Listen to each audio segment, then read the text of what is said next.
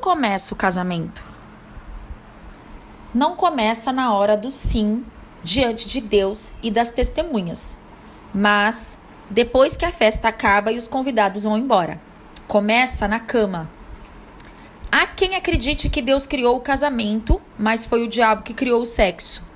Contudo, lendo 1 Coríntios, capítulo 7, versículos do 3 ao 5, podemos perceber que não é isso que as escrituras ensinam.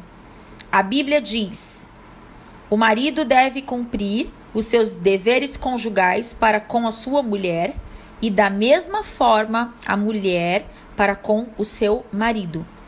A mulher não tem autoridade sobre o seu próprio corpo, mas sim o marido. Da mesma forma, o marido não tem autoridade sobre o seu próprio corpo, mas sim a mulher.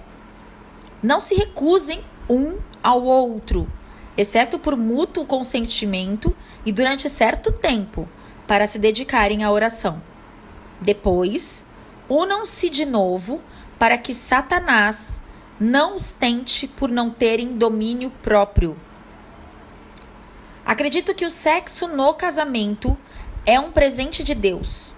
Não só porque através dele surge a possibilidade de uma nova vida, mas também porque no relacionamento físico nos comunicamos com o cônjuge sem palavras.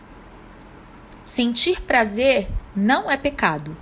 Sentimento de culpa não cabe na relação entre o homem e a mulher que Deus uniu.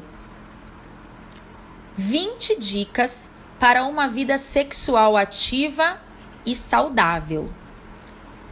Proporcione ao seu esposo o que a amante proporcionaria se estivesse em seu lugar.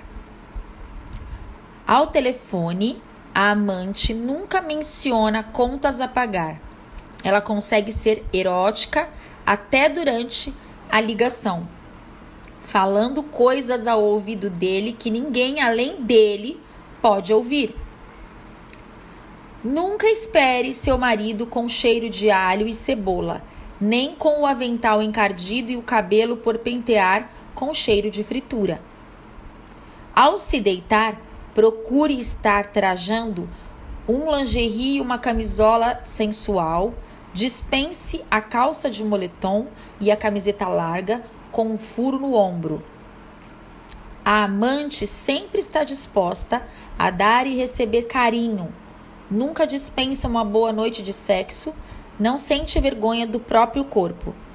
Ao contrário, ela se julga linda e gostosa, mesmo sendo inferior à esposa. E na hora de fazer amor, não veja a vovozinha por trás dos ombros dele e nem dê mais importância às teias de aranha penduradas no teto do que à relação entre vocês. Não faça sexo com a celulite o homem nunca repara nessas coisas quando está transando. O corpo muda com o tempo. Ainda assim, você pode continuar atraente.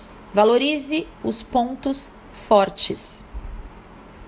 Se você tem seios grandes e acha necessário ter uma silhueta menos chamativa, um bom sutiã ajudará a dar melhor sustentação para eles. Se tiver seios pequenos e se incomoda com isso, coloque um sutiã com enchimento. Se você não curte os seus cabelos por ser muito crespo, a chapinha dá um jeito. Se tiver os cabelos lisos e compridos, joga na cara dele. Homem adora mulher de cabelos longos. Se tiver pernas bonitas, mostre-as. Se tiver pernas feias, mostre as nádegas. Seja a mais carinhosa das mulheres, a mais compreensiva, a mais cheirosa, a mais gostosa. Faça com que ele se sinta um garotão ao seu lado. Diga o que a amante diria para ele se estivesse no seu lugar. Provérbios 5, verso 3. Faça uma viagem pelo corpo do seu esposo. Ele é todo seu. Visite periodicamente o seu ginecologista e faça o exame Papa Nicolau e mamografia pelo menos uma vez ao ano. O cuidado com a higiene bucal é fundamental.